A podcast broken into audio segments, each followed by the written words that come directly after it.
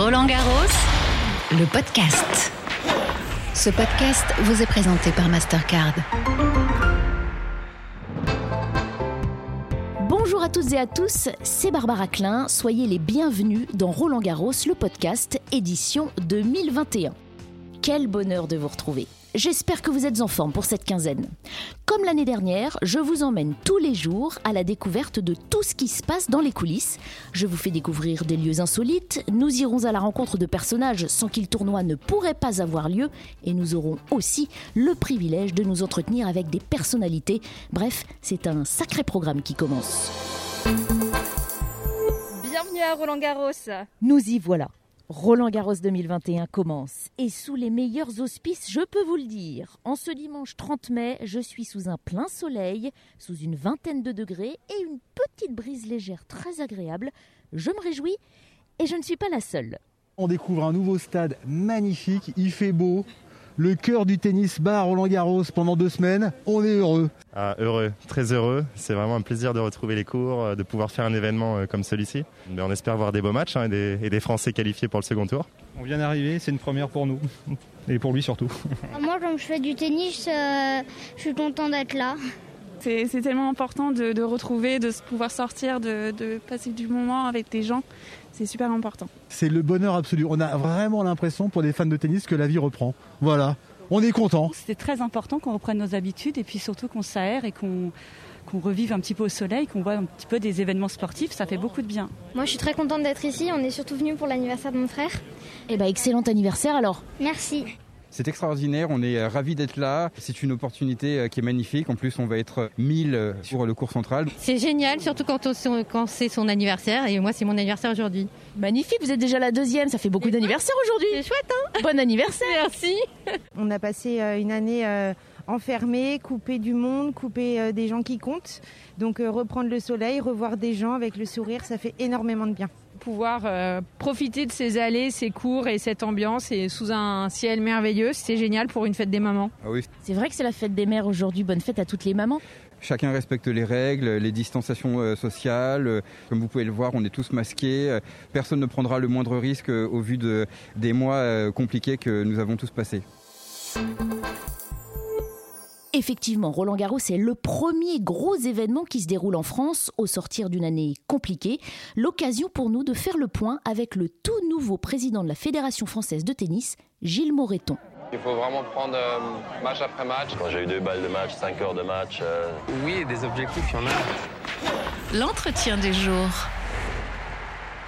Monsieur le Président, bonjour. On se retrouve aujourd'hui pour lancer Roland Garros qui reprend enfin et qui reprend à sa saison habituelle. Oui, avec un petit décalage d'une semaine quand même. Donc, euh, je profite pour remercier toutes les équipes de la fédération, notre directrice générale Amélie Oudéa Castera, et puis tout le monde, parce que je crois que quand on a proposé ce décalage qui semblait pour certains un petit peu anodin, ben on se rend compte que ce changement, un seulement, il n'est pas anodin, mais il va nous apporter euh, beaucoup de choses, avec deux priorités. Hein. On avait l'accueil du public, donc accueillir du public et le plus grand nombre euh, pour les joueurs, pour que l'ambiance y soit, et puis vérifier à ce que toutes les conditions sanitaires soient respectées. On a fait ça, et, donc effectivement, on a un tout petit décalage. On sera plutôt en juin qu'en mai sur l'édition 2021.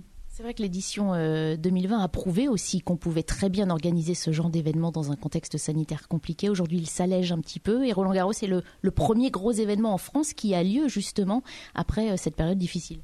Ouais, c'est vraiment un, bonheur pour, nous tous hein, de, pouvoir sortir depuis quelque temps, de se retrouver en terrasse et puis de, de venir maintenant assister à Roland Garros dans un dans un écrin extraordinaire puisque on est à la fin des travaux quasiment. On n'aura plus que la couverture du Suzanne Linglen, mais le stade de Roland Garros est terminé. On va pouvoir se retrouver ensemble, même si on ne sera pas tout à fait en, en jauge à 100%, hein, avec les 38 000 spectateurs qu'on peut accueillir à peu près chaque jour. On sera pour les heureux bénéficiants d'une place. Euh, on aura le, plaisir de se retrouver dans ces allées magnifiques, admirer les, les sculptures, aller dans cette grande boutique extraordinaire et puis regarder des matchs qui sont toujours merveilleux sur la terre battue de, Roland Garros. Il y a une nouveauté cette année, c'est des sessions de, de nuit. Ça, c'est un gros plus pour les joueurs et pour le public aussi. Oui, c'est dans l'air du temps et ça peut nous amener d'ailleurs un, un, public nouveau qui regardera probablement dans le stade, mais aussi à la télévision. Là, on aura la possibilité, avec Amazon, de regarder du tennis à 21h. On aura un match, on connaîtra l'heure de démarrage, on connaîtra pas l'heure de fin. Seul petit regret, c'est que malheureusement, sur les 10 sessions de nuit que nous avons, il y en a 9 qui seront euh, à huis clos. Euh, à cause des contraintes de couvre-feu qui se terminent à, 21h. Et puis, dans la dernière, dans la phase 3 du gouvernement, du déconfinement, on rentrera donc dans une période où le couvre-feu passera à 23h. Et là, on aura simplement le 9 euh, juin un événement avec euh, du public, 5000 personnes dans le stade et une session de nuit qui démarrera, alors là, un tout petit peu plus tôt, à, à 20h, puisque le couvre-feu va jusqu'à 23h. Alors vous venez d'être euh, élu à la tête de la Fédération euh, française de tennis avec ce projet Ensemble pour un autre tennis. Qu'entendez-vous par cette expression un autre tennis Un autre tennis, ça veut dire que on a le droit d'être différent, on a le droit d'avoir euh, des idées différentes sur l'approche du tennis, sur la dimension conviviale, sur le loisir, sur le plaisir, qui sont pour moi les, les critères les plus importants pour nos clubs. La convivialité, le lien social sont des éléments très forts pour la pratique du tennis. Et puis sur le haut niveau, on avait aussi des approches qui étaient différentes, où on privilégiait, nous, la formation, on va privilégier la technique, on va privilégier plutôt que le, résultat à tout prix euh, et, l'ultra-sélection. Donc oui, on avait des visions différentes. Vous avez été euh, vous-même joueur de tennis, vous avez joué à Roland Garros en 1979, si j'ai bien révisé mes fiches. Quels souvenirs vous en gardez? J'ai joué beaucoup à Roland Garros. C'est pas qu'en 79. Hein. Non, mais il y avait John Borg en 79 face à vous. C'est pour ça que cette date est importante, peut-être. Elle est importante et ce qui me fait très plaisir, effectivement, dans cette position, euh, d'abord d'ancien joueur euh, de tennis professionnel, j'ai été aussi enseignant de tennis, j'ai été chef d'entreprise derrière, euh, c'est de de parler. Euh, avant-hier, j'appelais Björn Borg justement au téléphone pour lui demander de venir, etc. Et d'avoir ces gens-là. Et, je sens le même euh, plaisir et rayonnement et, quelque part satisfaction de me voir, moi, à la tête de la fédération maintenant, comme José Luis Clerc, qui est un Argentin euh, qui m'a appelé. Il y a, voilà, donc ça, ça me fait très drôle parce qu'en en fait, j'ai pas programmé, moi, d'être président de la, fédération. J'étais à la retraite, j'avais du temps, j'avais envie de, m'occuper et de d'aider mon sport autant venir rendre au tennis ce qui a pu m'apporter. Je suis vraiment très heureux d'être là. Qu'est-ce qui vous a apporté le tennis? C'est pas compliqué, il, m'a tout apporté, c'est le fil rouge de, ma vie. Et quand vous parliez de Roland Garros, moi je suis venu, euh, j'avais 12 ans, euh, je jouais les championnats de France minimes ici, je couchais sous la tente. Après, euh, je suis venu ici avec Yannick Noah, on a habité avec la, gardienne de l'époque. Puis après, je suis revenu jouer le tournoi de Roland Garros et j'ai joué Borg ici, puis j'ai joué la Coupe Davis ici. Et puis, et puis voilà, donc toute ma vie. Et puis quand je me suis arrêté relativement jeune de faire du tennis, 26 ans, euh, j'ai eu euh, ce qu'on appelle la reconversion. il faut apprendre un autre métier, repartir à zéro. J'ai eu la chance, là encore une fois, le tennis. Philippe Chatrier, ancien président de la fédération, m'a mis le pied à l'étrier pour ma reconversion, puisque j'ai eu la possibilité de créer un tournoi de tennis ATP à Lyon, le Grand Prix de tennis de Lyon, pendant 23 ans. Voilà, donc euh, il m'a tout apporté et la fédération fait ça pour beaucoup beaucoup de joueurs. Donc à un moment donné, bah, il faut bien rendre ce qu'on vous a donné. C'est que du bonheur que de pouvoir euh, contribuer au développement de mon sport. Pour synthétiser cette nouvelle édition qui commence, vous diriez quoi? Qu'est-ce que vous lui souhaitez à cette édition 2021 bah, moi, je suis d'abord très très heureux et excité, donc je lui souhaite plein de choses, du soleil, du soleil dans nos cœurs, du soleil euh, dans le tennis, du soleil pour tout le monde, et puis, et puis la santé surtout. Merci beaucoup, Monsieur le Président, et bonne quinzaine à vous. Merci beaucoup. L'un des avantages d'interviewer le président de la FFT, c'est que son bureau se trouve dans la tribune présidentielle du cours Philippe Chatrier. Autant vous dire qu'en sortant, je suis tombée sur une vue plongeante sur le central avec deux très grands joueurs à l'entraînement. Me voilà maintenant dans l'enceinte du Philippe Chatrier pour assister à un entraînement. Alors sur la terre battue, Dominique Thiem et Sacha Zverev un entraînement, mais ça dispute les points comme lors d'un match, hein, on dirait. Alors un entraînement, comment ça se passe? Les deux joueurs bah, sont évidemment sur le terrain en train d'échanger des balles, sous l'œil attentif euh, de leurs entraîneurs, qui se trouvent à quelques mètres de chacun d'eux. Il y a aussi un, soigneur là qui a massé euh, par moment le, poignet droit de Zverev. Plein soleil, hein, on est à la mi-journée là sur le, le Philippe Chatrier. Et puis au bord du cours, euh, quelques photographes et quelques caméramans qui en profitent pour faire des images et des vidéos. Et je croise Marjorie qui fait le podcast en anglais. Comment ça va Marjorie? Hello, ça va, ça va. Écoute, c'est mes premiers pas sur Roland Garros. C'est la première fois que je vois des gens toucher des balles à Roland Garros, donc c'est super excitant, mais j'ai l'impression d'être un poisson hors de l'eau. c'est énorme.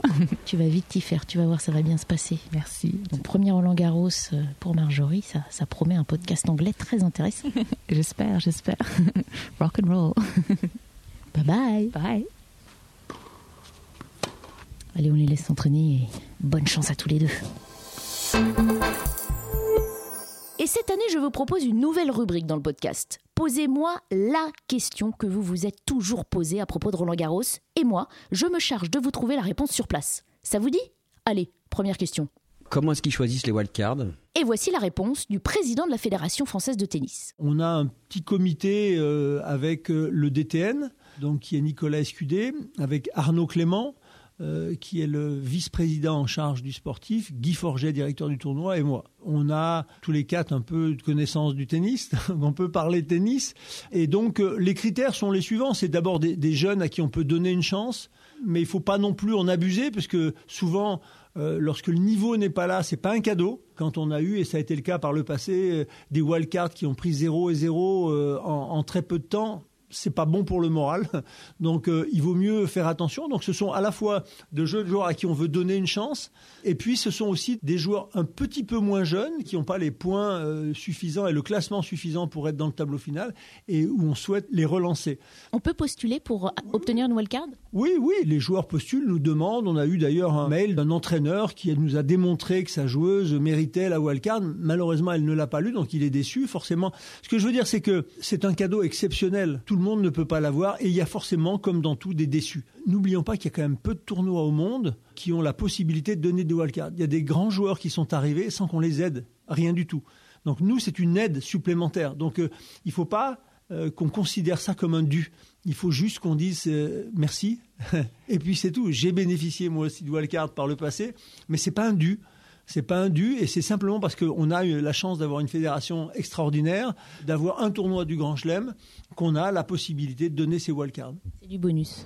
Allez, bonne chance à tous, wildcard, qualifiés et joueurs classés. On vous souhaite un magnifique tournoi et à nous aussi d'ailleurs. Allez, n'oubliez pas Roland Garros le podcast, c'est à écouter sur le site officiel rolandgarros.com, sur l'appli Roland Garros, sans oublier toutes les plateformes d'écoute à la demande. N'hésitez pas à partager et à réagir sur les réseaux sociaux Roland Garros. On se retrouve demain. Roland Garros, le podcast. Ce podcast vous a été présenté par Mastercard.